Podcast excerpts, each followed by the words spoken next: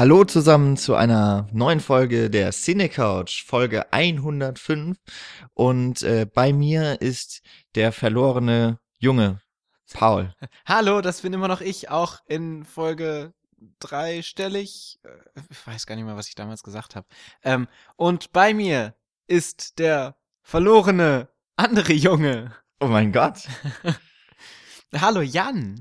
Hallo Paul. Und hallo alle lieben Hörer da draußen, die uns schon gar nicht mehr kennen, weil das jetzt schon ein paar Wochen her ist, dass wir nicht gehört wurden. Was aber auch so ein bisschen daran liegt, dass die Aufnahme zu dieser Folge ein zweites Mal gemacht werden muss. Ja, Aus technischen Gründen mussten wir die leider verschieben.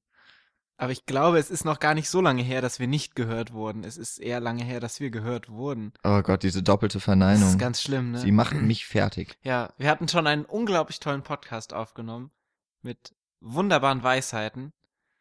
Und ähm, dann, Ja, aber jetzt bekommt ihr halt das hier. ja, scheiße. Selbst schuld. Äh, aber gleiches Thema. Das, äh, da wollen wir, glaube ich, auch nicht weiter um den heißen Brei rumreden, wir jetzt auch angehen wollen. Es geht um, wie der Titel verrät, A Bugs Life. Zu Deutsch das große Krabbeln. Ähm, ein Pixar-Film, ein früher Pixar-Film aus dem Jahre 1998. Genau, den wir nicht in der 90er-Folge besprochen hatten, also in einer dieser 90er-Reihenfolgen, wer sich noch erinnert, an diese grauen Vorzeiten vor dieser dritten Zahl da, die Ja. dann sich einfach hinter die zweite geschoben hat. Wisst ihr noch damals, Kinder? Ja, ja. Ja, ja. Ähm, genau. Genau. da hatten wir was anderes besprochen, da war nämlich ein cooler deutscher Film aus dem Jahr. Lola Darf Rent, ich nochmal, ne? genau. Ja. War das eigentlich die, nein, es war nicht die letzte Folge, wo du mit warst. Wir hatten ja noch die hunderte. ja, und dann hatten wir noch die Vorschau-Folge, wo wir beide Gott. auch dabei waren. Das Es ist so viel 101. passiert. Ja, ach Mensch, wir werden alt. Ähm, aber 1998, wo wir gerade beim Jahresrückblick sind, äh, war tatsächlich mehr oder weniger auch das Jahr der Ameise. Denn da kamen zwei Ameisenfilme, Animationsameisenfilme raus. Ähm, und zwar der zweite Film von Pixar, nämlich Das große Krabbeln oder A Bug's Life. Und zugleich der Debütfilm aus dem Hause DreamWorks, das dann zusammen mit ähm, Pixar und Disney so mehr oder weniger die Speerspitzen des äh, Animationsfilms dann gebildet hat und auch heute immer noch bildet. Ähm, und zwar war das der Film Ants mit Z am Ende und nicht, wie man es vermutet, mit S. Ähm, genau. Der ist aber allerdings so ein bisschen untergegangen. Also ich habe ihn selber nicht gesehen, du Jan auch nicht, nicht wahr? Wenn ich mich noch erinnere aus unserer letzten Aufnahme. Ja, ich habe es auch nicht nachgeholt. Ja, Schande über mein Haupt. ich habe es tatsächlich überlegt, ob ich es tue, aber dann hatte ich keine. Ähm, genau, also der ähm, scheint von, von der Thematik her ein bisschen anders zu sein, aber irgendwo mh, gibt's, glaube ich, gewisse Ähnlichkeiten von der Thematik, die sich immer wieder ergeben, wenn man sich Ameisen als ähm, das ja tragende Element eines Filmes aussucht. Ähm. Weil aber- Ameisen stark ja, auch lustig, ne? War, war ein bisschen lustig, ohne dass ich's wollte. Hm. Kann auch mal passieren. Ähm, aber vielleicht reden wir erstmal über, genau, Bugs Life. Also, äh, Ernst Da wir können wir nicht Ernst viel eh drüber nicht, sprechen. genau, da wir Ernst eh nicht gesehen haben, sollten wir nicht zu sehr darüber sprechen. Genau. Es ist äh, vielleicht nur de deshalb ganz lustig, es soll wohl so ein bisschen, also Woody Allen spricht ja den Hauptcharakter Z in Ernst. Ich habe mich da so ein bisschen eingelesen auf einschlägigen Seiten namens Wikipedia. ähm, das stimmt. Ja, der Protagonist heißt Z, so ein bisschen Kafkaesk äh, anmutend. Und es soll wohl auch, also so wie es klang, klang es ein bisschen erwachsener als das große Krabbeln von der Grundthematik. Und ich meine, wenn Woody Allen den Protagonisten spricht, ähm, kann man da schon von ausgehen, dass es jetzt nicht unbedingt der klassische Kinderfilm sei. Aber gut, kann man sich bestimmt mal anschauen, werde ich mir vielleicht auch irgendwann mal antun.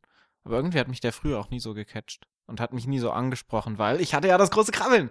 Was brauche ich noch in einem anderen Ameisenfilm? Wunderbar, diese Überleitung, da muss ich mir überhaupt keine einfallen lassen. Ja. Was ist denn das große Krabbeln, Paul? Oh, gut, dass du fragst, Jan. Ähm, in das große Krabbeln geht es um ein, ähm, eine kleine Ameise namens Flick, der ein ja, freigeistlich geistiger, nicht geistlicher, ein freigeistiger Erfinder ist und ähm, der in einer Ameisenkolonie lebt, die von Grashüpfern heimgesucht wird. Und diese Grashüpfer wollen oder benutzen diese Ameisen zum Futter sammeln und kommen immer jedes Jahr und holen sich das Futter von den Ameisen, das sie als Opfer dargeboten bekommen. Und ähm, wie es die Geschichte so will, ist Flick sehr ungeschickt und dafür äh, da, und schuldig dafür, schuld, kann man das so sagen? Und schuldig dafür, dass die ganzen Opfergaben, also das ganze Futter, in einem Teich auf äh, oder in einem Fluss, der um die Insel, auf der die Ameisenkolonie lebt, äh, verschwindet. Und die A Grashüpfer kommen und es ist kein Futter da und ähm, Dementsprechend wird den Ameisen ein Ultimatum gestellt. Sie müssen bis zum Ende des Herbstes doppelt so viel Futter ähm, ansammeln. Ansonsten wird Böses über sie kommen von den Grashüpfern. Mm, während also die Ameisen verzweifelt sind, ob dieser neuen Situation, macht sich Flick auf die Suche nach Kämpfern, die er anheuern möchte, damit sie die Grashüpfer ein für alle Mal vertreiben können. Und ähm, diese Kämpfer findet er in einer Zirkusgruppe, von denen er nicht weiß, dass es eine Zirkusgruppe ist. Ähm, die nimmt er durch einige Umstände mit zu sich zur Ameisenkolonie und die Zirkusgruppe weiß auch gar nicht, dass sie als Kämpfer äh, engagiert wird.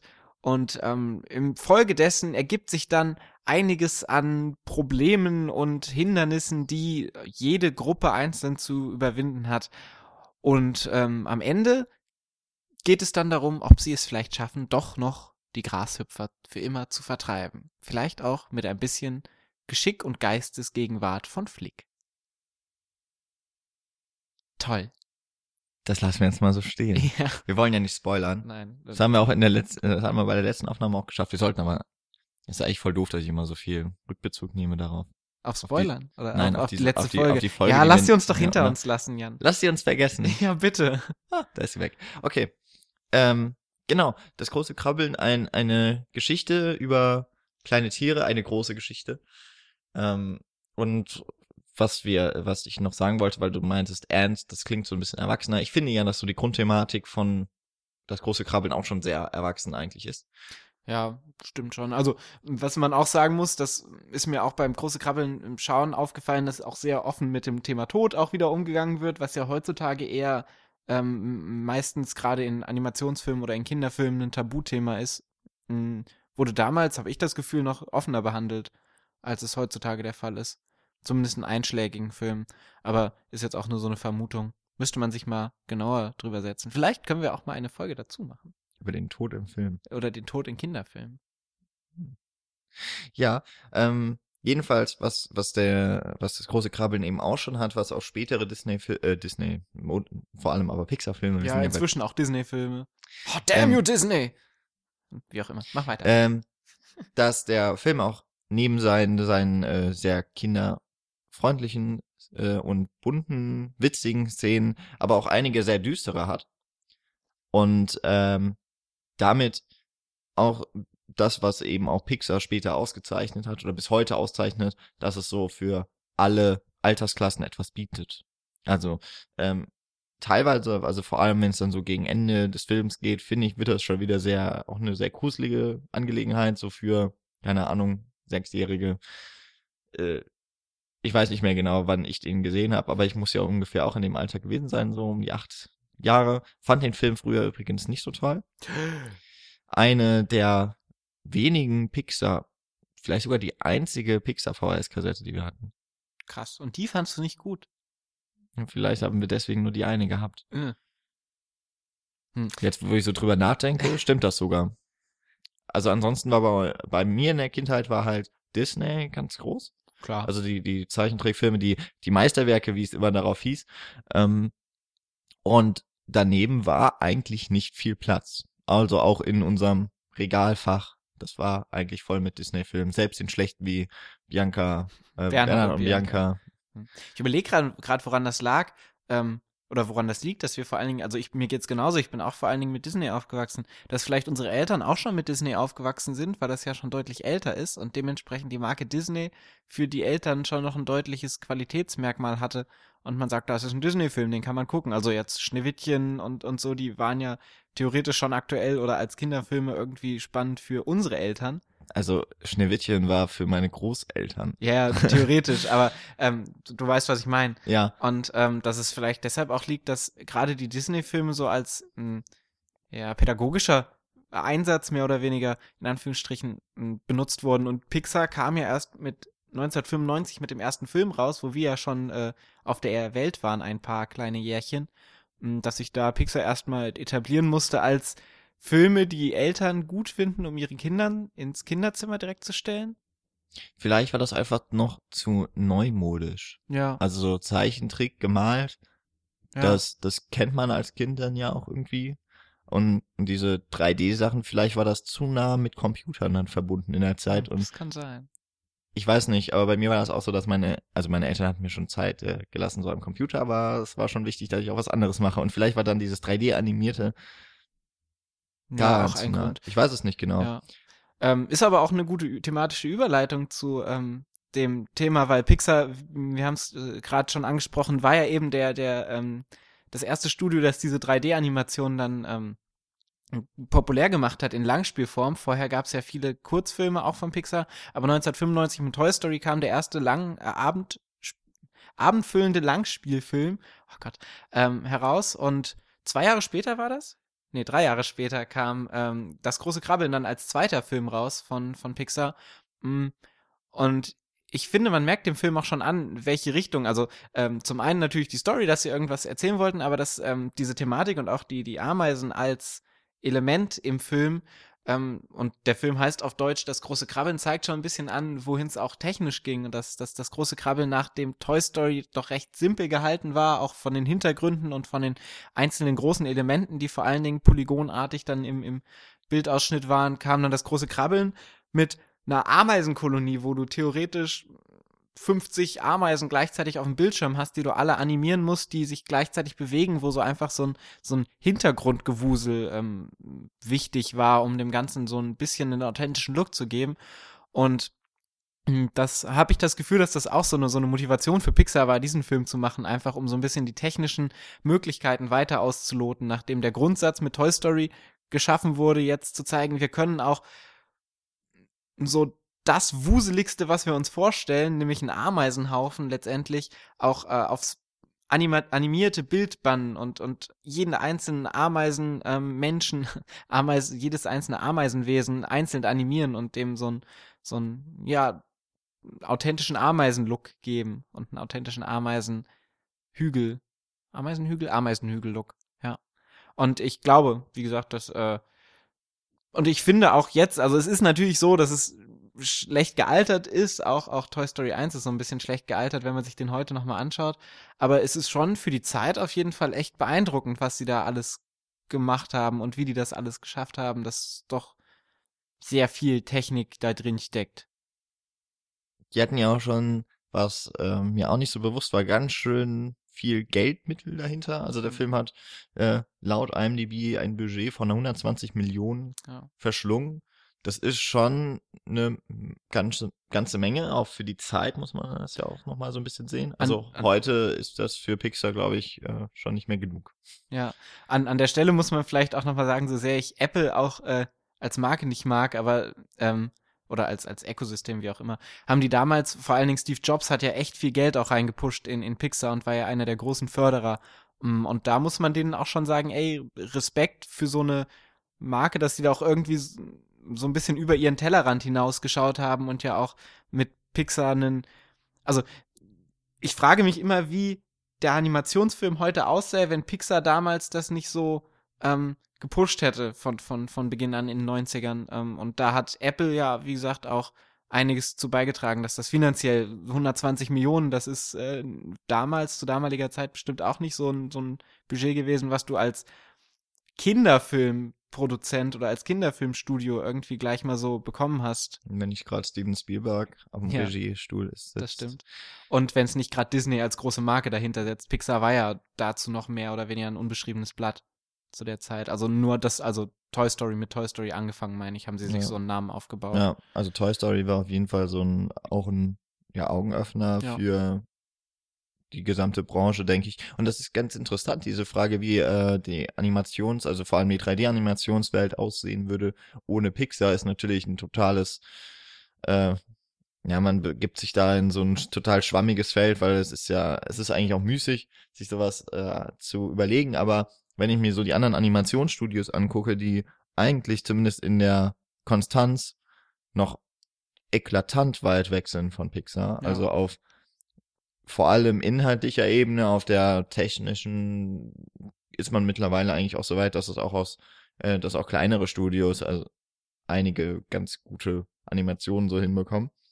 Ähm, aber das wäre wahrscheinlich noch weit weg von ja auch die, wahrscheinlich auch diese Kategorie, die dann bei den Oscars 2001 dann erst eingeführt wurde, ähm, dass es Animationsfilme ja. als extra Sparte gibt.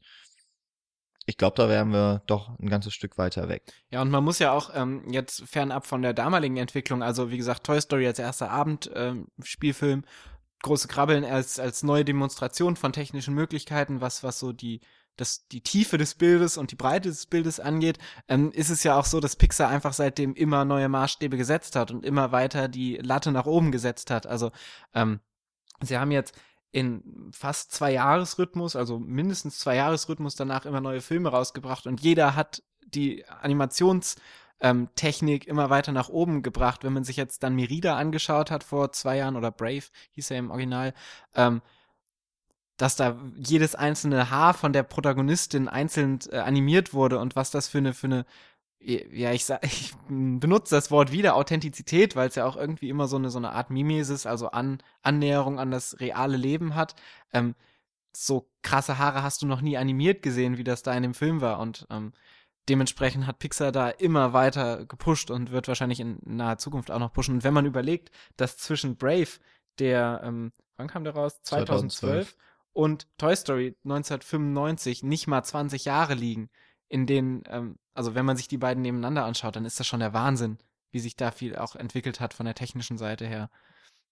Ja, und direkt an diesem Anfang steht dann eben auch das große Krabbeln, das zum ersten Mal, nachdem es bewiesen wurde, wir können einen Langspielfilm machen, der animiert ist komplett, das kriegen wir hin, ähm, zum, zum nächsten Mal gezeigt hat, okay, jetzt schaut mal, was wir noch machen können in diesem Langspielfilm. Von dem her finde ich ähm, das große Krabbeln auch einen sehr spannenden Film, äh, nicht nur vom Inhaltlichen, sondern äh, wo wir auch gleich drauf eingehen werden, eben, sondern auch vom Technischen. Und mh, hm, ich kann es auch nicht oft genug sagen, ich werde es jetzt zum ersten Mal in dieser Folge sagen, dass ich das große Krabbeln zum ähm, einen der unterschätztesten und einen der wenig zu Unrecht wenig beachtetsten Pixar-Filme halte. Und ich finde, der wird, dem wird viel zu wenig ähm, Anerkennung entgegengebracht. Ich finde, er hat deutlich mehr verdient. Ja, darauf werden wir noch zurückkommen. Ähm, aber zur Technik vielleicht doch noch, du hast schon gesagt, der, man sieht dem Film sein Alter an. Hm, das liegt irgendwie vor allem auch daran, dass die Figuren relativ flach noch sind. Also klar, es ist schon eine 3D-Animation, aber im Grunde hat man noch sehr große Flächen, die gefüllt werden. Also noch gar nicht so ist ja auch irgendwie so, hm, ist jetzt nicht verwunderlich, aber es ist noch nicht so ein großer Schritt weg von dem Zeichentrickfilm, wo auch relativ große Flächen dann eingefärbt werden. Hm, oder auch wenn man sich Cartoons anguckt oder sowas. Ähm, und, und da ist jetzt Pixar noch nicht so den großen Schritt gegangen, würde ich mal sagen. Ähm, vor allem aber auch sind die Hintergründe, auch wenn man jetzt die, das Gewusel von den Ameisen, also in einigen Szenen ähm, sich anschaut, noch relativ unbelebt, finde ich. Also mhm. es ist, auch wenn ich Toy Story noch schlechte Erinnerungen habe, weil ich äh, den nochmal vor sehr viel mehr Jahren gesehen habe, ähm, ist es, glaube ich, schon ein Schritt in die in diese Richtung, dass das Bild noch dynamischer werden soll. Aber insgesamt würde ich sagen, geschieht da noch relativ wenig und vor allem auch dadurch ähm, noch so wenig Humor abseits der Haupthandlung. Also ich finde, bei Pixar kann man immer sehr viel entdecken im Bild. Ist ja auch das Schöne an so animierten Filmen, weil alles, was ja im Bild ist, ist aus einem Grund da. Ja. Und das hat Pixar eigentlich von Anfang an auch schon verstanden. Aber sie haben halt am Anfang noch relativ wenig, finde ich, um, um das Bild komplett dann auszufüllen. Ja, aber das stimmt ja. Wenn ein Witz im Bild ist, dann ist es immer das Tragende im, im, in der Szene, die wir derzeit sehen, ja. Also es sind so ein paar, paar, paar Details, dass äh, die, die Stadt, in die Flick kommt und die, wo er die Zirkusartisten äh, dann akquiriert für seine Zwecke, dass diese Stadt gebaut ist aus äh, Müll, also vor allem aus Schachteln. Ja. Das sind so, das sind so nette Details auf jeden Fall. Aber es ist ja jetzt noch nicht so, dass da irgendwie großartig was passieren würde damit. Aber das ist ja etwas, was äh, wahrscheinlich Kindern jetzt nicht unbedingt auffällt. Also mhm. wäre mir jetzt, war mir jetzt nicht mehr so ja. bewusst. Ähm, mir dann aber so vor Augen geführt wurde, ja, das ist irgendwie auch ein, es ist so logisch, dass äh, die dass die Insekten sich das nehmen, was sowieso schon auf dem Boden liegt, da wo sie halt größtenteils leben und daraus etwas dann schaffen. Also es ist äh, natürlich nicht natürlich, aber natürlich. Ähm, aber aber ähm, ein ganz witziger Gedanke, dass das so weitergeführt wird. Passt in dem Fall ja auch einfach dadurch, dass Flick in eine Großstadt geht und eine Großstadt ist ja auch etwas nicht Natürliches, sondern was künstlich geschaffen ist und ja. da passt halt der Abfall irgendwie, der auch Großstadtassoziationen immer hervorruft. Ähm, ja, um gerade ähm, nochmal kurz den Sprung auf die technische Seite zu machen, weil ich finde nämlich gerade die Stadt ist so eine der ähm, technisch eindrucksvollsten Sachen, weil da doch schon ex extrem viel passiert ähm, und wo man dann auch an, also wo ich das Gefühl habe, dass auch sehr viel filmisch einfach reingebracht wurde. Also du hast bei hm, in einem Animationsfilm hast du ja normalerweise nicht so die normalen Probleme, die so, die du im normalen Film hast. Äh, ich spreche jetzt von Belichtung beispielsweise, ähm, die du bei einem Animationsfilm irgendwie immer hast, weil das Bild immer belichtet ist, weil du es ja technisch irgendwie belichtest. Ähm, aber es ist mir in das große Krabbeln jetzt in Bugs Live auch mehrmals aufgefallen, dass auch sehr viel mit Licht einfach gespielt wird und das Mm, da auch die Reflexionen und ähm, also wir haben auch sehr viel Wasser in dem Film selber drin, das vermehrt eingesetzt wird, auch an dramaturgisch wichtigen Punkten. Ähm, oder aber gerade wenn du in die Großstadt reinkommst, hast du extrem viele Lichter, die überall sind. Seien es Glühwürmchen, die da rumschwirren und irgendwelche Lampen beleuchten oder irgendwelche Scheinwerfer machen. Ähm, oder wenn die Grashüpfer zum ersten Mal zu den Ameisen dann da runterkommen, dann brechen die ja auch Löcher quasi in, oder brechen die Löcher in die Decke und dann kommt so ein Scheinwerf, Schein, Schein, so ein, so ein Lichtschein von oben runter und so. Ähm, und da habe ich auch das Gefühl, dass da neben der, neben der Belebung und neben den ähm, Dingen, die geschehen, auch sehr viel einfach aufs Licht Wert gelegt wurde, um zu zeigen auch, was für filmische Mittel man jetzt doch im Animationsfilm auch benutzen kann. Ja, also Licht finde ich ist auch auf jeden Fall so etwas, was ganz stark immer in den Vordergrund rückt. Mm, und es passt auch so ein bisschen, weil, weil der Film ja an sich sehr bunt ist. Ja. Ähm, dass auch die Lichter dann immer wieder andere Farben haben, also auch die Glühwürmchen, die ähm, als Ampeln funktion äh, auch eingesetzt werden in der Stadt. Was um, auch wieder zum Thema ähm, lustige Ideen und so, so Worldbuilding-mäßig ähm, funktioniert, wo wir wahrscheinlich auch gleich nochmal genauer drauf eingehen werden. Aufs Worldbuilding. ja, auf, auf diese, diese ähm, diese Übertragung von Dingen in, also Pixar macht das ja auch immer sehr gerne oder Animationsfilme machen das ja auch immer sehr gerne, wenn sie ähm, etwas nehmen, was nicht menschlich ist, in so eine menschliche Umgebung und so eine menschliche, ähm, in so einen menschlichen Kontext zu betten. Ja, unter dem Gesichtspunkt der Anthropomorphisierung. Oh, nicht schlecht, ja. Ja, ich habe Michi zugehört. ähm, kann man das Ganze auf jeden Fall nochmal betrachten, ne? Ja. weil es auch na ganz naheliegend ist, weil ähm, die Figuren, also äh, können wir eigentlich jetzt schon machen. Also erstmal, dass die Ameisen nicht sich so bewegen, wie man sich das und keine von sechs oben vorstellt und keine sechs Beine haben, genau. sondern wie Menschen quasi eine Anatomie aufweisen mit zwei Armen und zwei Beinen und einem Kopf. Außer die Fühler, die haben wir jetzt nicht. Genau. Ähm, aber dass dass sie aufrecht laufen. Erstmal, ja. dass im Grunde, na gut, auch es gibt so ein paar Insekten, die sind wirklich nah ihrem ihrem natürlichen Vorbild. Vor allem eben auch, aber dass eben schon mal da die Ameise irgendwie ein bisschen heraussticht. Ähm, ich weiß es aber, auch, also man macht sie menschlicher schon mal auf jeden Fall. Also auch eben äh, schon ein, ein großer Aspekt ist das Gesicht, dass darüber die Emotionen, äh, ist auch wieder sowas ganz typisches auch schon vorher für Pix, äh, für Disney-Filme, dass die Augen ziemlich groß ger mhm. geraten sind. Ähm, und dass gerade darüber eben auch sehr viel menschliche Natur dann äh, reinkommt in diese Wesen. Ja, ist ja auch logisch irgendwie, weil letztendlich will man ja Kinder vor allen Dingen ansprechen und Kinder fühlen sich nun mal leichter zu Wesen hingezogen, die sie sehen, die so ungefähr aussehen wie sie selbst, als wenn sie da irgendwie so ein, so ein komisches Wesen sehen. Ähm, außer es ist, mh, hm, ja, wobei, wenn, wenn man jetzt von Wally und so spricht, sind es ja auch sehr viele Eigenheiten, die irgendwie ähm, sehr kindlich sind, die dann auch mhm. wieder einen ansprechen. Und ich denke, das wird auch eine Entscheidung gewesen sein, die Ameisen da möglichst ähm, menschenähnlich darzustellen, um einfach so eine, so eine Empathie zu schaffen, die dann da besteht. Ich überlege gerade, ob bei Ernst, das könnte nämlich tatsächlich ein Grund gewesen sein. Ich glaube, bei Ernst waren die Ameisen sehr ameisenähnlich dargestellt, auch mit sechs Armen und äh, mit sechs Armen, mit sechs äh, Gliedmaßen. Könnte theoretisch auch ein Grund sein, warum sich Große Krabbeln gerade als Kinderfilm mehr durchgesetzt hat als Ernst, aber das ist jetzt auch nur eine Vermutung in den Raum gestellt. Ja, da müsste man noch mal aufs Plakat schauen. Ja. Ähm, ansonsten ähm, haben wir schon so ein bisschen gesagt, es ist im Grunde ja, also diese Stadt, beziehungsweise auch dieser Ameisenhaufen, der so ein bisschen auf jeden Fall doch dem nachempfunden ist, wie man sich das vorstellt oder wie man es aus den, aus dem Biologieunterricht äh, Unterricht dann noch kennt. Oder den Waldtouren.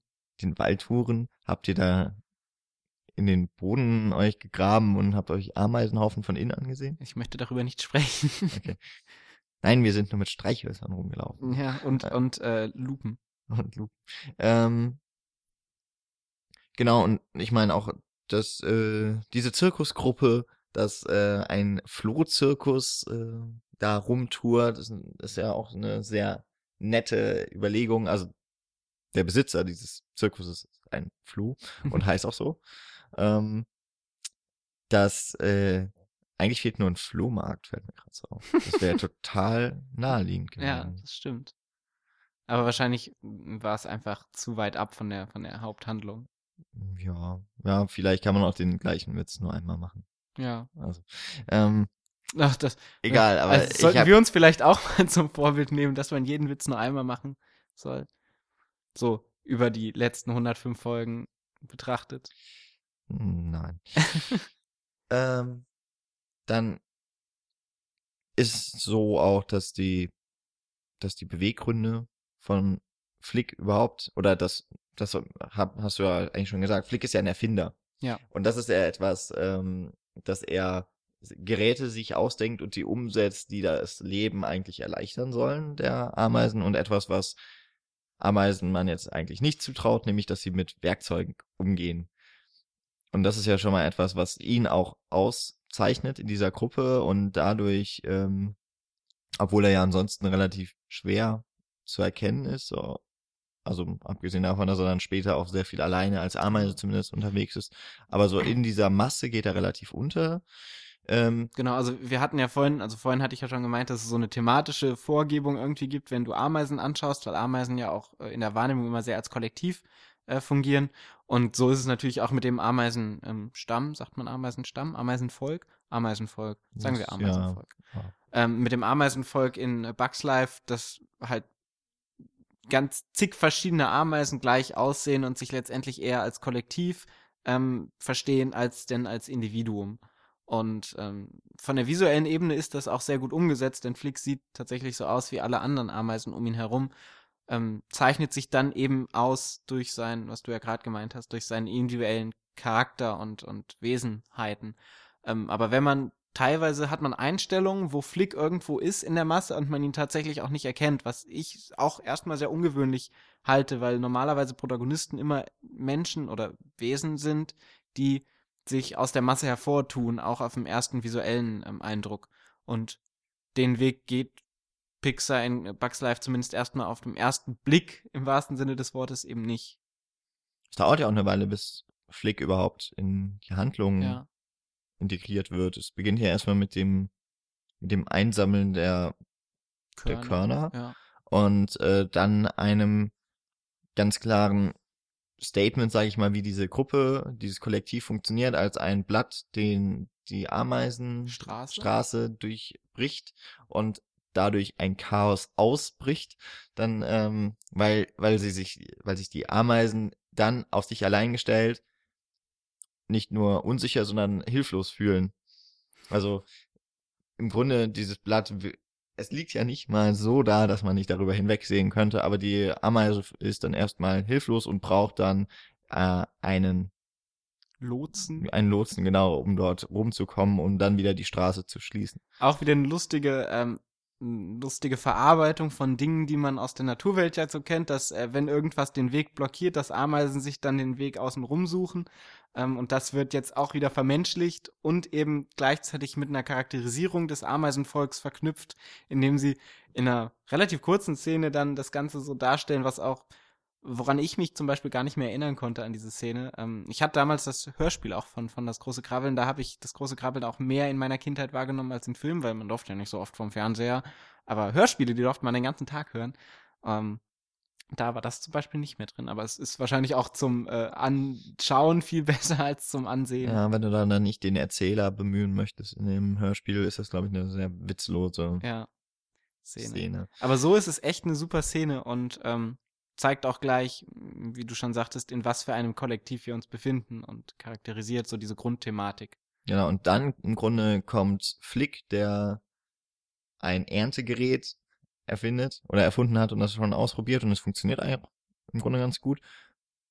Und dann haben wir eben diesen, diese eine Person, die ganz klar heraussticht und vor allem auch herausfällt aus diesem Kollektiv und auch, das ist so ein bisschen diese ähm, Fish out of the water, ähm, heißt glaube ich so, oder? Ich, Dieses- klingt gut, ja. dieses, dieses äh, narrative Element, also es ist diese eine Figur, die passt nicht so richtig rein und muss sich dann den Weg in dem Leben oder auch in, in der Umgebung, in der es sich befindet, muss es sich suchen. Und ähm, er ist eben auch oftmals das Opfer seiner eigenen Ideen, aber vor allem auch des Kollektivs. Also er ist so ein bisschen der Sündenbock. Nicht immer ganz zu Unrecht, also er ist auch durchaus durch seine Tollpatschigkeit schon einmal also so, vom Charakter her darauf, darauf ausgelegt, dass er eben ähm, auch für Schaden sorgen kann. Er ist dann letztlich auch derjenige, der diese Opfergabe oder ich würde es eher Schutzgeld, glaube ich, nennen, was Ja. sie da zahlen, ähm, der, weil sein Gerät irgendwie ausrutscht und äh, also dieses Erntegerät, ähm, damit stößt er gegen die gegen einen Stein und die ganze Platte, die aber auch wirklich sehr sehr unglücklich positioniert ist, direkt an einem Abgrund, der dann in den Fluss führt ja. ähm, und damit alles versenkt. Aber es ist echt so, da habe ich noch nie drüber nachgedacht. Wer baut das da hin? Warum? Ja, es ist schon ein bisschen arg konstruiert, kann Ja, man sagen. Das stimmt. Aber, ähm, wo war ich ja jetzt? Genau, er ist also eigentlich auch schuld daran, dass diese, dass, äh, dass diese missliche Lage dann entsteht. Und dann Beziehungsweise die zweite missliche Lage. Also letztendlich kannst du ja diese Grashüpfer, die immer wieder Okay, kommen und das, äh, das stimmt. Futter holen wollen, schon mal prinzipiell als missliche Lage bezeichnen, die eben erstmal in Anführungsstrichen Natur gegeben zu sein scheint. Ähm, und das ist dann eben der zweite Anstoß, um das Ganze nur noch in dem Moment ähm, anscheinend, also wir steigen ja in diese, in diese Handlung ein, wo es anscheinend schon jahrelang so geht, dass diese Grashüpfer immer wieder kommen. Und ähm, in dem Moment, wo wir in die Handlung einsteigen, ist jetzt aber wirklich auch die Kacke am Dampfen. Genau. Und dann wird eben Flick auch mehr oder weniger losgeschickt, damit er, also nicht, weil das wirklich eine gute Idee von ihm wäre, oder weil das als eine gute Idee dann aufgefasst wird, dass man ja gegen die Grashüpfer auch ankämpfen könnte, sondern um ihn aus dem Weg zu räumen. Ja. Einfach nur mal ein bisschen Ruhe zu haben, um eigentlich die, die Aufgabe der Grashüpfer dann auch bewältigen zu können, was aber ein Unterfangen ist, das auch zum Scheitern verurteilt ist. Mm, Aber da dann eben sich die Reise dann auch, also es ist ja im Grunde dann wieder so ein bisschen die Heldenreisegeschichte, ja, also der an sich schon besondere, aber glücklose und auch so ähm, noch nicht sehr definierter Charakter geht raus in die weite Welt und muss ein Abenteuer bestehen Ja. und kommt verändert wieder zurück oder eben auch nicht, wer weiß. ähm, aber das ist etwas, das ist nicht nur auf Flick bezogen, sondern auf ganz viele von diesen Figuren in dem Film. ja. Ähm, einmal die Prin Prinzessin, also Ähm, was- oder möchtest du da gerade noch Ich- dazwischen? Genau, ganz Okay. kurz dazwischen, also was Jan jetzt auch schon, also was du jetzt schon angedeutet hast, ähm, was so das Hauptthema des Films ist, ist eben immer das Spannungsverhältnis ähm, Individuum zum Kollektiv. Und ähm, wir haben auch, äh, wie gesagt, direkt am Anfang das äh, Spannungsverhältnis Flick als Individuum zum Kollektiv des Ameisen. Ähm, Volkes, aber wir haben auch ja rein prinzipiell erstmal zwei Kollektive, die gegeneinander stehen, nämlich die Grashüpfer als Kollektiv und die Ameisen als Kollektiv, die beiden relativ ähnlich, also in ihrem Kollektiv sehr gleich aussehen und sehr gleichgeschaltet sind und erstmal so als Masse wahrgenommen werden. Und dann gibt es natürlich immer viele Figuren, die als Individu- Individuum herausstechen, die ihre eigenen Probleme mit in den Film und mit in die Handlung bringen, die sie als Individuum betrifft im Vergleich zum ähm, Kollektiv. Und dann haben wir zum dritten noch die, ähm, das, wo wir, um beim Heldenreisen-Jargon zu bleiben, das Elixier, was dann gefunden bzw. gesucht wird, ähm, nämlich die Zirkusartisten, die sich als einzige auch visuell sehr stark en- unterscheiden untereinander und vor allen Dingen als Individuum ähm, in, in Kraft treten, genau. Und mh, es gibt sehr viele Nebenhandlungsstränge, wo sich sehr viele Individuen beweisen müssten, was du ja jetzt anfangen wolltest gerade zu. Ja. erzählen. Also bei dieser Zirkusgruppe, weil du das gerade so sagst, weil die sich so als Individuen auszeichnen, würde ich sagen, aber dass das bedingt stimmt, so diese Aussage, aber letztlich dann dazu führt, was dieser Film im Grunde auch aussagen möchte, nämlich, dass man sich individuell schon im Kollektiv fügen muss. Und das machen sie nämlich auch, dass da jeder eine bestimmte Aufgabe, auch dadurch, dass das eben sehr unterschiedliche Insekten sind, also ist die Spinne, die mit ihren Spinnfäden ähm, irgendwo was festhängen kann.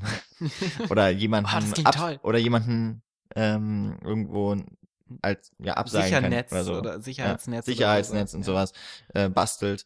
Dann gibt's da äh, Ein riesen Brummkäfer. Genau, der auch, also einige von denen können fliegen, andere nicht. Und die ergänzen sich dann durch ihre, durch ihre Eigenarten und ihre individuellen Stärken zu einer, zu einem Kollektiv, das an sich funktioniert, aber am Anfang auch noch nicht so richtig, Mhm, weil ja. sie da vielleicht ein bisschen in der falschen Profession als Zirkusartisten auftreten. Oder zumindest, nee, sie haben eigentlich eher das Problem, dass ihnen das Selbstvertrauen fehlt. Genau, ich glaube, das ist nämlich so das Hauptding, dass die an sich als Individuum nicht glauben und dass sich das dann natürlich auf den Erfolg der Gruppe ausübt, Ja. äh, aus, auswirkt. Und das ist auch was, was ähm, nicht nur die Zirkusartisten am Anfang haben, sondern was letztendlich jeder Charakter hat, der etabliert wird, dass er noch nicht ganz an sich als Individuum glaubt. Auf der Guten, guten Seite. Genau. Genau, das ist ganz wichtig, dass ähm, die, die Teilung, es ist äh, relativ noch schwarz-weiß gezeichnet, Genau. ist ja eben auch ein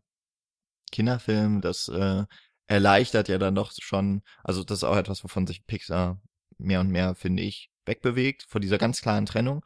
Aber da ist es eben noch, ist eben auch ein früher Film, ist es noch sehr klar. Und eigentlich bekommen alle positiven oder alle guten Charaktere auch sehr viel positiv konnotierte Eigenschaften mit. Äh, also auch die schwarze Witwe, die so darüber äh, scherzt, dass ihr Mann gestorben ist. ihr dritter Mann schon Ja. gestorben ist oder so, ja. Ähm, also eine schwarze Witwe, die ja normalerweise auch eher ein Böses, böses, ja. Also Spinnen ja generell, Spinnen sind immer schlimm. ähm, aber auch die ist eben dadurch, dass sie in so einem anderen, in so einer anderen Kollektiv oder auch in einem anderen ähm, Sinne verwendet wird in diesem Film, bekommt sie eben auch die positiven Eigenschaften zugesprochen. Ähm, und wo wollten wir eigentlich hin? Wir sind, glaube ich, beim Selbstvertrauen gewesen. Genau, das ist im Grunde das eigentlich, was dann doch nur jedem fehlt. Also, das ist auf, bei Flick so, der hat äh, vielleicht ein etwas übersteigertes Selbstbewusstsein, ähm, aber und kann das nicht so richtig kanalisieren, beziehungsweise er kann vor allem die anderen nicht davon überzeugen, dass seine Ideen auch gut sind.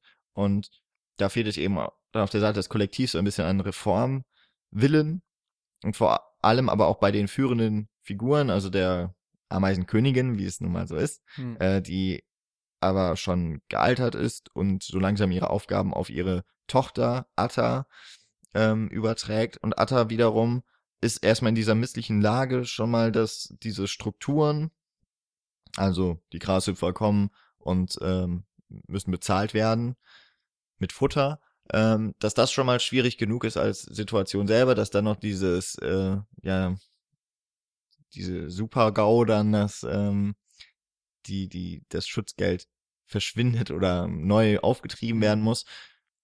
Und dass sie selber sich noch nicht in der Lage sieht, für alle Sorge zu tragen. Hm. Und, und das ist immer so diese, ja. dieses, diese Schleife, in der sich eigentlich alles bewegt. Also so das Selbstvertrauen für sich selber, die ähm, Aufgaben für andere zu übernehmen und damit auch ähm, Sorge zu tragen und Verantwortung zu tragen. Und das ist so immer etwas, was sich dann im Kreis bewegt, weil letzten Endes wird ja das Vertrauen von den anderen auch wieder auf das Selbstbewusstsein ab oder auf, auch auf das Selbstvertrauen dann wieder so in einer Feedback-Schleife Oh Gott, das ähm, ist gerade viel zu aufgewertet. deep. und im, aber in diesem Kreis bewegten sich Ja. eigentlich alle diese Charaktere, also auch die Zirkusartisten, die ja dann auch gefeuert werden, nachdem es zu einem auch dort Fiasko kommt, also da brennt dann das Zirkuszelt nieder und so weiter. Ja. Ganz ähnlich also wie Flick, das sind dann auch Verstoßene, mehr Ja. oder weniger, oder zumindest die Außenseiter, und die treffen dann zusammen. Genau. Auch ein ganz typisches Element von Animationsfilmen und Kinderfilmen sowieso, dass die Außenseiter in den Fokus gerückt werden Ja. und dann beweisen können, dass sie wichtig sind. Oder Und dass sich auch ihre eigene, vermeintlich Stärkeren in ihrer äh, Gemeinsamkeit dann auch ähm, und ihren, in ihren individuellen Stärken, die sich verbinden, dann genau. ähm, beweisen können, ja. Ganz zentral steht eigentlich bei diesen Zirkusartisten, ist es ja wirklich sehr ähm, spannend, dass wir quasi auch, also der Film spielt auch sehr viel mit Doppelungen, die am Anfang, ähm, am Anfang werden Sachen etabliert, die dann später wieder aufgegriffen werden. Ähm, und bei den Zirkusartisten gibt es eigentlich symbolisch eine Zirkusnummer, die am Anfang stattfindet, wo jeder seine einzelne ähm, Aufgabe hat, um etwas ähm, zu tun, um eben diese Zirkusnummer zum äh, Funktionieren zu bringen. Und da scheitert jeder kläglich. Und am Ende sehen wir diese fast gleiche Zirkusnummer nochmal, nur eben ähm, mit einem anderen Hintergrund und mit einer anderen äh, Motivation.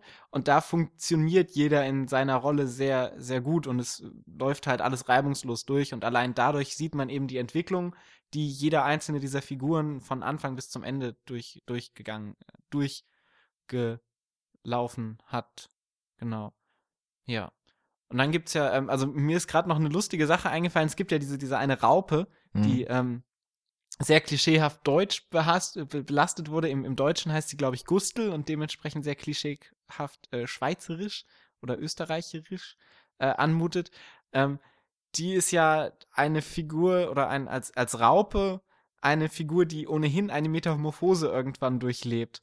Ähm, und ganz am Ende, so als, als ähm, kleines Zusatzelement am Ende, bekommt sie ja tatsächlich diese Metamorphose und verwandelt sich dann scheinbar in einen Schmetterling In einen wunderschönen in Schmetterling. einem wunderschönen Schmetterling. Ähm, bleibt aber letztendlich genau das, äh, genau gleich, wie, wie sie vorher bleibt. Und das ist irgendwie auch nochmal so eine ähm, interessante, interessanter Blickwinkel auf diese ganze Thematik, weil letztendlich ist er eben schon irgendwie glücklich als äh, Raupe, wie er ist, und, und braucht dementsprechend so diese große Metamorphose nicht, freut sich dann aber über zwei kleine Flügel, die er dann hat, die ihn aber in, in sein Gesamtbild überhaupt nicht verändern. Hm. Geht jetzt vielleicht in so eine Interpretation fast schon ein bisschen zu weit, ist mir gerade nur durch den Kopf äh, gespukt. Ja, aber das ist, also diese, diese Metamorphose ist ja dann nochmal sinnbildlich für die Geschichte. Es gibt auch noch die noch jüngere Schwester dann von Atta, Ja. Dot, auch, ähm, die ihre Flügel noch nicht ähm, hat oder noch nicht benutzen Sie kann, kann sie noch ich. nicht ganz benutzen, ja. Und auch dort wird sich eine Entwicklung zeigen. Es ist auch eine Person, das gehört irgendwie auch noch immer so ein bisschen dazu, es bra- braucht immer irgendjemanden, der andere dann von sich überzeugt. Ja. Also Flick beginnt dann bei der Zirkusgruppe. Es ist ein großes Missverständnis und daraus ergeben sich dann auch eben diverse witzige, aber auch tragische Situationen, in denen sich dann diese Gruppe auch erstmal finden muss und sich selbst beweist, Ja. wozu sie fähig ist. Ähm, es ist übrigens nicht ganz so, dass du so eine klare Trennung ziehen kannst äh, zwischen Gut und Böse, denn auch auf der Seite der vermeintlich Bösen gibt es ja eine Figur, die scheinbar nicht so ganz äh, reinpasst in die Bösen, nämlich den kleinen Bruder von dem Oberbösewicht Hopper. Ähm, wie heißt der kleine Bruder? Hat der überhaupt einen Namen? Wahrscheinlich, ja. Kommt der überhaupt vor? Ähm, auf jeden Fall ist das auch mehr so ein Tollpatsch und der ist eigentlich, eigentlich sehr liebenswert und sehr liebenswürdig, ähm, ist aber nur eben auf der falschen Seite irgendwie auch geboren worden als Grashüpfer.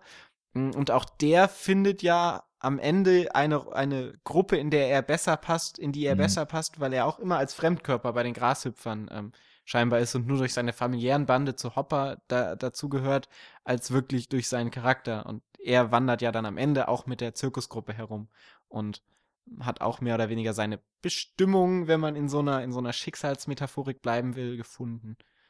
Ja, also ich würde jetzt noch nicht sagen, dass das irgendwie dann doch so eine, ein Aufbrechen von diesem Schwarz-Weiß ist, weil im Endeffekt ist diese Figur ja nur so ein Comic Relief, Ja, das stimmt schon. hat eigentlich gar keinen richtigen Nutzen jetzt so für die Geschichte.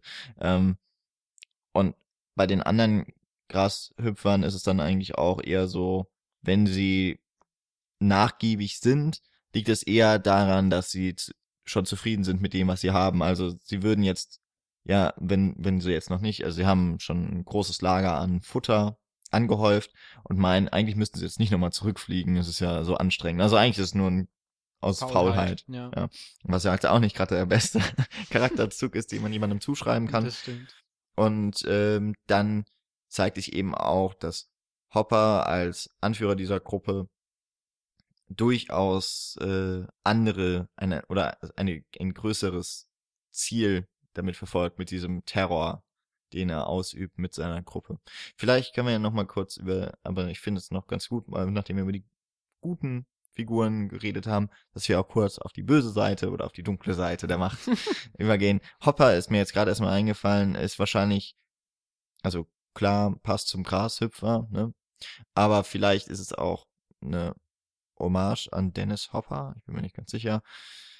Der aber, weil es, also es geht jetzt noch weiter, Dennis Hopper hat ja Regie geführt, hat mitgespielt bei Easy Rider, einer, einem Film über zwei vor allem ähm, Motorrad Fahrer. Fahrer, ähm, Biker.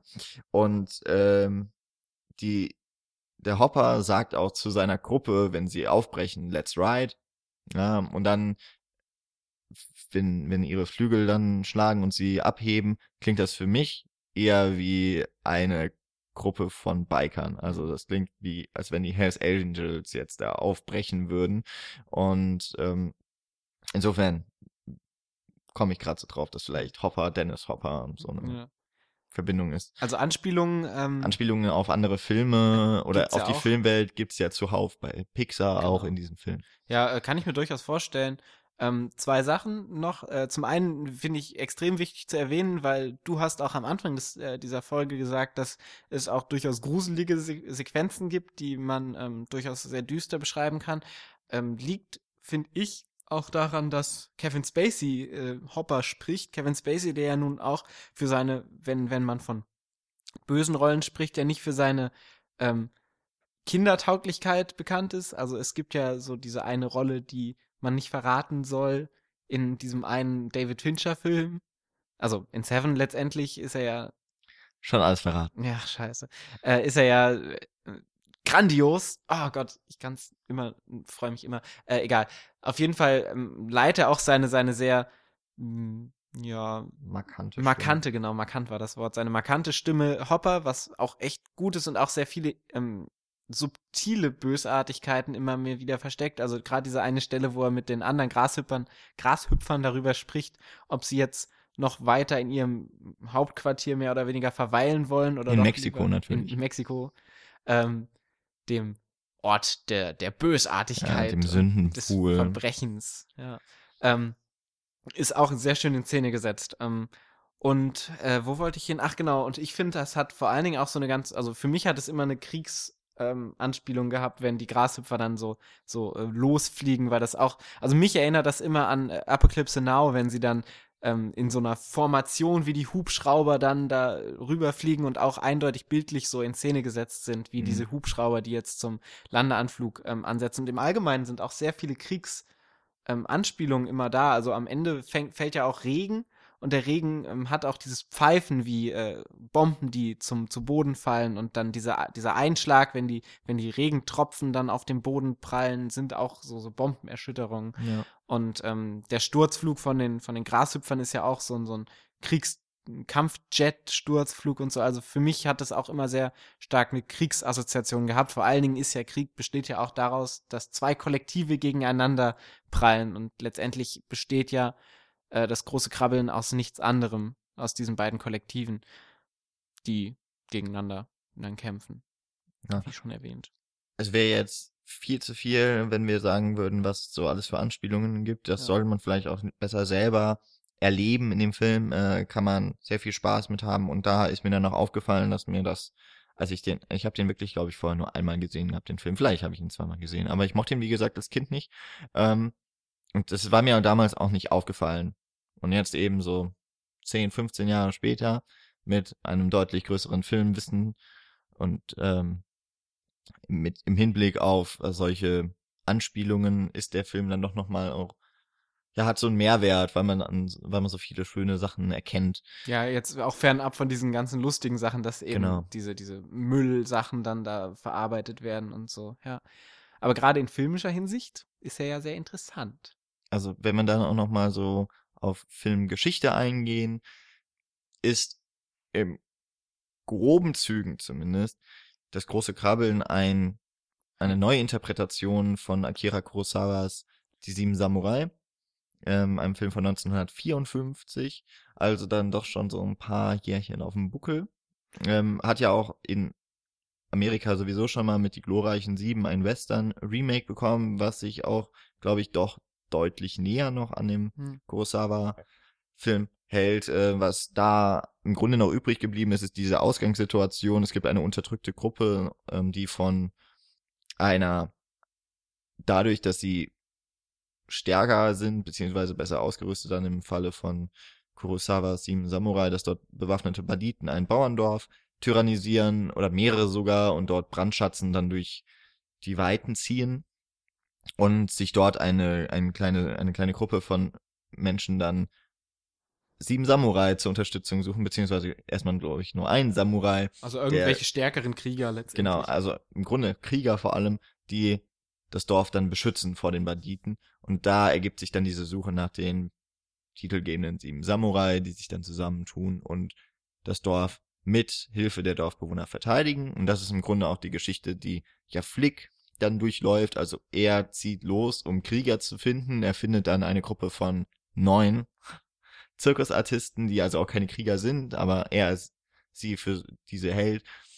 Und ähm, dann eben auch, dass der Kampf gegen die Aggressoren nicht nur auch durch die, die ähm, Kämpfer, die dann äh, geholt wurden, sondern eben auch durch das Kollektiv ähm, des Ameisenvolkes dann geschieht. Ja. Und das sind so in den groben Grundzügen zumindest die Parallelen, die es noch gibt. Ansonsten ist der Film von Kurosawa erstmal auch durch die Länge von über dreieinhalb Stunden schwierig in einem 90-minütigen Kinderfilm umzusetzen. Vor allen Dingen Kinderfilm umzusetzen, Genau. weil Kurosawa, der, der, der, also der Sieben Samurai ist ja nun auch sehr, äh, am Ende auch sehr fatalistisch und ähm, hat auch sehr viele Tode, die dann zu betrauern sind. Ähm, und von dem her ist es einfach für einen Kinderfilm rein von einer 1 zu 1 Umsetzung ähm, schwierig zu machen. Aber ich finde, äh, rein von der Narration her ist es ja von der Thematik her auch ganz wichtig, denn auch Sieben Samurai steht ganz klar in diesem Verhältnis Kollektiv und Individuum.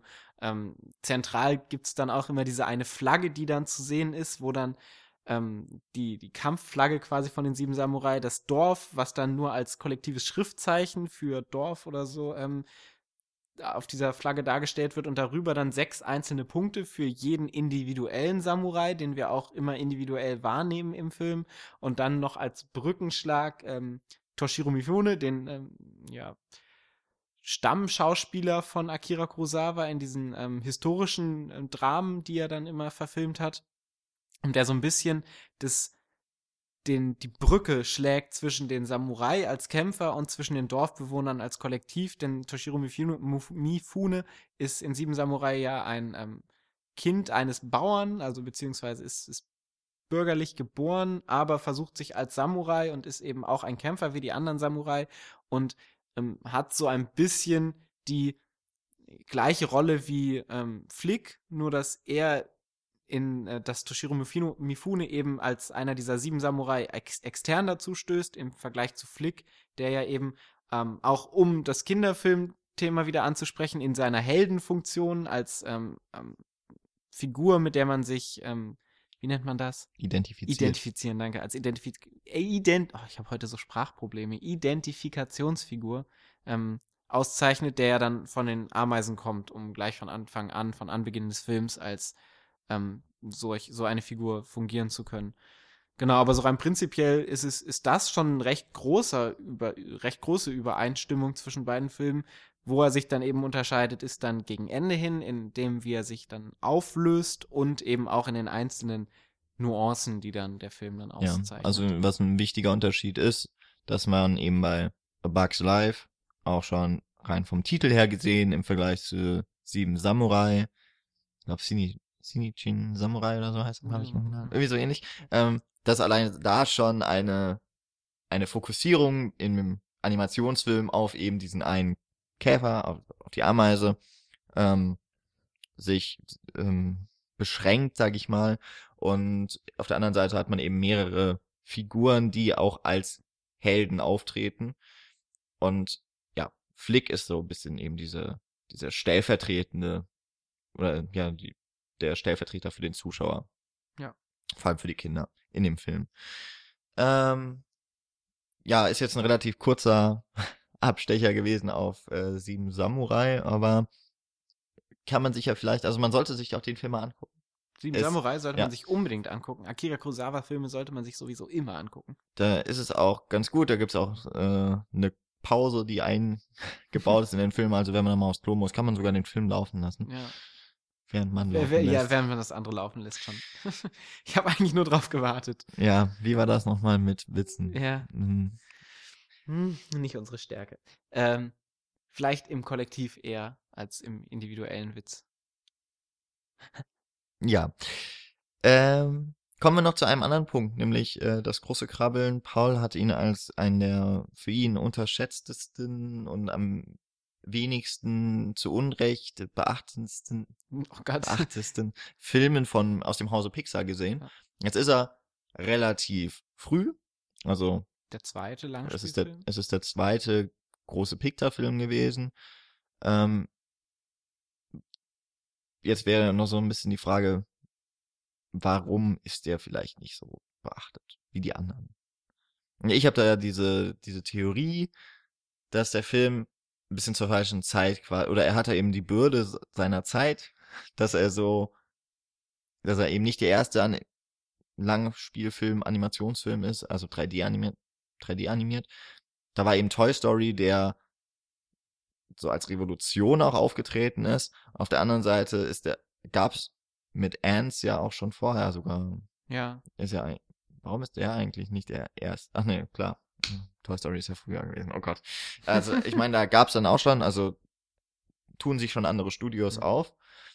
Aber bis der Animationsfilm als solcher dann so auch wirklich die Strahlkraft bekommt, dass er wichtig wird, dass man auch bis heute ja, die Filme spielen ja auch wahnsinnig viel am Boxoffice ein, weil sie eben im Idealfall die Familie zusammen, die Generation gemeinsam ins Kino bringt jeder auf seine Art und Weise etwas aus dem Film mitnehmen kann, ist jetzt das große Krabbeln irgendwie noch zu früh, meiner Meinung nach, dass er schon diese, diese Mainstream-Funktion oder diese, diese Mainstream, ähm, diesen Push mitbekommen hat. Weil eben, wie gesagt, 2001 beginnt das dann erst, dass die Oscars dem Animationsfilm eine eigene Sparte bieten ähm, und dadurch auch der Fokus, also es ist ja in dem Fall eine Reaktion auf das, was sich im Markt tut und dahin sind es eben dann nochmal drei Jahre, ähm, bis dieser Schritt vollzogen ist. Da sind auf jeden Fall schon mal Toy Story und ist ja auch schon Monster, Monster AG, kam 2001 raus, also ist das genau in dem Jahr. Genau. Ja. Insofern ähm, dann eben Shrek auch von DreamWorks, dass der Film also nicht mehr dieses Unikat hat, was noch Toy Story hatte und jeglich gesehen von der Qualität des einzelnen Films hat er eben ist er in so einem Schwebezustand des Animationsfilms quasi entstanden und wird vielleicht deswegen einfach auch zu häufig vergessen. Hm. Und ich meine, wir haben selber eine Animationsfilm-Top-Liste angefertigt und haben, soweit ich mich erinnern kann, nie über das große Krabbeln gesprochen. Nee. Äh, hat letztlich keine Rolle gespielt. Und würde ich jetzt auch weiterhin sagen, der müsste auch nicht in der Top 30 stehen von Ah. den Animationsfilmen. Ah. Vor allem, wenn man es eben weiterfasst. Es ist ja dann nicht nur die 3D-Animationsfilme, da kommt dann noch Stop-Motion dazu und so weiter. Ja. Kann man sich ja nochmal anschauen, diese Liste. Äh, wird verlinkt. Und ja, im Grunde sind das eben so die, die einzelnen Punkte, wo ich sagen würde, das ist dann im Grunde für mich nicht überraschend, dass das große Krabbeln gar nicht so groß Hm. Im Gespräch war. Ja, ähm, vor allen Dingen in der Rückschau ist es natürlich auch nach wie vor schwierig, ähm, das große Krabbeln auch irgendwie noch zu wertschätzen. Also vom technischen Aspekt her, weil es natürlich, also das, was damals 1998 krass neu war, jetzt inzwischen eben, wie gesagt, stark gealtert ist und dementsprechend in der Rückschau sich vor allen Dingen dann der historische Wert eher hervortut, als wirklich der, boah, was für ein krasser Film, wie wenn man jetzt in, weiß ich nicht, fünf Jahren sich nochmal Wally anschauen würde, der nach wie vor dann auch technisch immer noch sehr gut aussehen würde. Ähm, und eben, was du meinst, dadurch, dass Toy Story vorher war, ist der technische Aspekt und diese Neuerung nicht mehr so stark. Ähm, zusätzlich wurde Toy Story im Nachhinein ja auch immer weiter gepusht, eben durch die weiteren Fortsetzungen, die es Genau. gab, dass dann Toy Story 2, Toy Story 3 und jetzt demnächst wahrscheinlich auch Toy Story 4 dann noch erscheinen wird. ähm, wodurch allein das Toy Story Franchise nochmal die Beachtung bekommen hat.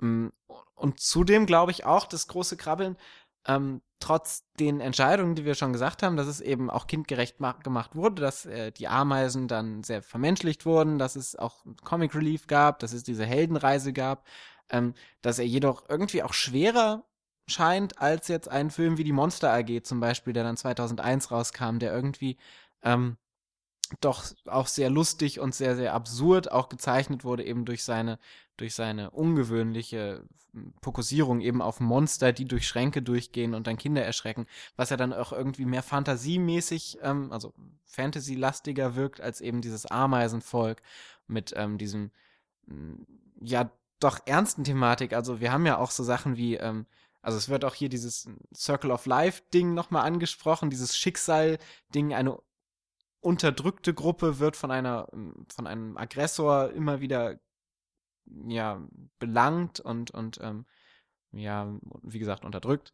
Ähm, Im Vergleich zu diesem König der Löwen Circle of Life, was ja auch irgendwie was Schönes und was, was, ähm, Beruhigendes hat, dass jeder seinen Platz im Leben hat, was mit, positiven, mit einer positiven Note endet, ist dieser Platz, der in große Krabbeln ähm, ist erstmal ein negativer, weil jeder in ja. dieser Platz gefangen ist und nicht ausbrechen kann, obwohl er es möchte, weil er mhm. zu sehr in den Konventionen feststeckt. Und das ist auch schon mal eine, eine große, schwere Thematik, die, glaube ich, sich erstmal nicht so populär durchsetzen kann, wie jetzt so, ein, so eine Grundidee wie eben Monster AG beispielsweise oder ähm, Findet Nemo, der dann auch danach kam, was ja auch irgendwie ähm, erstmal so ein, so ein Roadtrip fast schon ist, den man da verfolgt, ähm, wenn dann die beiden Fische durch das Meer schwimmen. Ähm, aber letztendlich ist es ja auch so, vielleicht auch das nochmal anzusprechen, dass das große Krabbeln ja mh, rein vom, vom Blick auf ein Geschehen auch sehr sinngebend war für das, was Pixar-Filme im Nachhinein auch sehr ausgemacht hat. Ähm, und dadurch, dass jeder Pixar-Film doch ähnlich auch im Blickwinkel wirkt und die dann technisch natürlich immer besser werden, ist es natürlich auch so, dass große Krabbeln immer quasi so unten auf dem auf dem Ablagestapel liegt und dann immer neue Zettel draufgelegt werden, die sich dann erstmal lohnen abzuarbeiten, bevor man dann unten an diesen unten diesen diesen verknickten, zerknitterten Zettel kommt, der dann rausgezogen werden kann, ähm, was vielleicht auch ein Grund ist. Genau. Äh, das ist eine tolle Metapher, um so zum Ende der Folge zu kommen um einem den Film, wenn wir es noch nicht geschafft haben, schmackhaft zu machen. Das ist dieser Zettel, der, den niemand interessiert, der auch nicht mehr schön ist, zerknittert. Eigentlich ist es schon für den Müll gedacht. Ja. Das ist A Bugs Life für Paul. das stimmt nicht. Es ist dieser Zettel, auf dem ganz tolle Sachen draufstehen, ganz wichtige Sachen, die schon ver vergessen wurden ähm, den man, wenn man ihn richtig behandeln würde, sehr schön einrahmen könnte in ein Bild und sich in eine Bibliothek hängen könnte, der aber leider über diesen ganzen äh, neuen Papierkram, der immer dazukommt, den man immer weiter lesen kann, weil da auch interessante Sachen draufstehen, vielleicht mit schönen Bildern und vielleicht auch in einer schönen Schrift und die Zettel so schön glatt aussehen, ähm, der dann halt einfach so zerknittert nicht erstmal anspricht. Und vor allen Dingen auch, weil er unten auf dem, auf dem Stapel liegt. Ähm, das war schön. Aber äh, um vielleicht nochmal diesen Fokus äh, kurz anzusprechen, den, den Pixar-Filme ausmachen, das ist ja auch ganz interessant, dass sich Pixar immer so ein, hm, wir haben es auch schon angesprochen, etwas Menschenfernes anschaut, eben den Art des Ameisenvolk oder ähm, ja, die Monster oder die Fische in äh, Findet Nemo und darauf einen ähm, menschlichen Blick wirft, also alles anthropomorphisiert und das Ganze quasi ähm, mit einer Lupe auf diesen kleinen Kosmos drauf geht und den dann ähm, in so Einzelheiten darstellt, wie wir sie ähm, nicht erwarten würden, weil sie eben so vermenschlicht werden, wie zum Beispiel dann die Stadt in der Ameisen in, in Bugs Life oder ähm, so Sachen wie Ferngläser, die dann einfach mit Wassertröpfchen dargestellt werden oder Wasser im Allgemeinen, das aus äh, Wasserkugeln, weil die kleinen Wassertropfen noch eine Oberflächenspannung haben, getrunken wird und, und solche Dinge. Oder eben der Flohzirkus, was ja auch irgendwie was Menschliches ist, dieser Zirkus. Hm. Und bei ähm, Toy Story ist es genau das gleiche. Du hast diese Spielzeuge fernab vom Menschen. Was passiert, wenn diese Spielzeuge nicht vom Menschen betrachtet werden? Etwas, was nicht von Menschenhand berührt ist. Ähm, und wie sich das entwickelt mit menschlichen Eigenheiten fernab vom Menschen. Und das ist was, was die ganzen Filme irgendwie immer wieder aufgegriffen haben und immer dargestellt haben. Jetzt ähm, bei Cars genau das gleiche. Autos, die fernab vom Menschen, fernab in einer Realität vom Menschen funktionieren, aber doch sehr menschliche Züge annehmen und quasi einen eigenen menschlichen Kosmos darstellen. Und ähm, dadurch, dass die Thematik auch irgendwie immer recht ähnlich bleibt, ist vielleicht auch ein Grund, dass die Zettel irgendwie doch alle gleich geformt sind und dementsprechend auf den gleichen Formstapel kommen und nicht zu den runden Zetteln oder zu den Sternzetteln.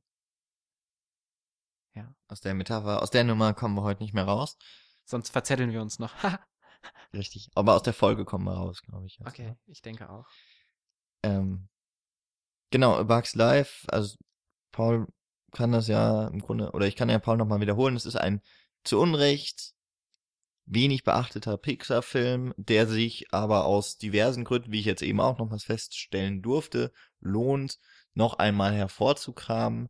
Ähm, da Paul mir jetzt nachgeahmt hat und sich auch die Pixar Collection geholt hat, können wir sogar unabhängig voneinander in verschiedensten Räumen immer die Filme gucken. Toll, oder den gleichen, Ra den gleichen Film in verschiedenen Räumen. Warum genau. nicht? Warum nicht? Die Welt steht uns offen. ja.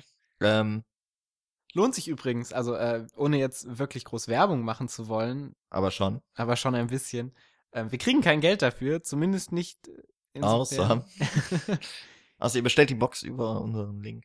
Ähm, ja, da kann man halt nochmal die Filme bis zum letzten, bis ähm, Monster Universität, genau. Plus die ganzen Kurzfilme. Plus alle Kurzfilme kann man dann nochmal nachholen. Ist eine sehr schöne kleine Box. Vielleicht ähm, auch um so ein bisschen den historischen ähm, Verlauf, den wir ja irgendwie auch so ein bisschen versucht haben darzustellen in dieser ja. Folge, so ein bisschen nachvollziehen zu können. Also ich glaube, da, um das mal gebührend zu machen, müsste man sich vielleicht doch nochmal eine, so eine Spezialfolge nehmen und mal über, keine Ahnung, Pixar, aber dann nicht nur Pixar, weil wir hatten ja jetzt auch schon Wally mal im Podcast, ja. dass man vielleicht Pixar irgendeinem anderen Studio gegenüberstellt oder sowas. Und dann guckt man mal, was man da so rausarbeiten kann. Aber insofern, wenn man da sich selber schon mal ein bisschen reinarbeiten möchte, ähm, lohnt sich die Anschaffung dieser Box, wenn man die Filme nicht sowieso schon dastehen hat. ansonsten hat man relativ wenig Mehrwert. Ansonsten, ähm, damit wurde jetzt schon mal auf Amazon äh, Partner Links verwiesen. Äh, auf unserer Seite könnt ihr auch, also cinecouch.net, könnt ihr uns auch auf jeglichen sozialen Netzwerken außer Google Plus, weil er benutzt das auch schon, also bei Facebook. Und MySpace haben wir, glaube ich, auch nicht mehr. Ja. Okay. Dann eben bei Facebook liken und da auch gerne mit uns in Kontakt treten, bei Twitter uns followen und uh, uns direct messagen und PMen. PMen, sagt man, ne? Ähm, oder eben dann auch auf iTunes kommen und uns da bewerten, damit noch mehr Leute auf iTunes kommen oder über iTunes auf uns kommen. Dort darf man uns bewerten, abonnieren und auch einen Kommentar schreiben, wenn euch das alles gefällt. Und äh, zu guter Letzt dürft ihr uns beflattern, wenn ihr das möchtet, wenn ihr das, äh, wenn ihr da ein Konto habt und uns eine Mikrospende da lasst. Freuen wir uns. Diese ganzen tollen Möglichkeiten, der Wahnsinn. Ja. Ihr seid individuell. Nutzt das aus. Im Kollektiv. Im Kollektiv habt uns gern. Ja. Und jetzt hat es auch geklappt mit dieser Folge. Wunderbar. Ho hoffentlich. ja, es sieht ganz gut aus. ein Glück. Ähm, ich würde sagen, wir hören uns oder ihr hört uns nächste Woche. Wir hoffentlich euch auch in einer Form. In Kommentaren. Wie findet ihr große Krabbeln, das große Krabbeln? Findet ihr das auch unterschätzt? Dann äh, lasst es uns wissen. Oder meint ihr, Cars ist das bessere große Krabbeln? Dann schreibt es auch in die Kommentare. Ja, mit Autos kannst du über die Ameisen einfach drüber fahren. Ja, das stimmt. Aber die Ameisen werden von den Autos meistens gar nicht gesehen. Mhm. Vielleicht, wenn die rillen, egal. Egal. Wurscht. das äh, besprechen wir wann anders und nicht hier. Wir sind genau. raus. Macht's gut. Tschüss. Ciao.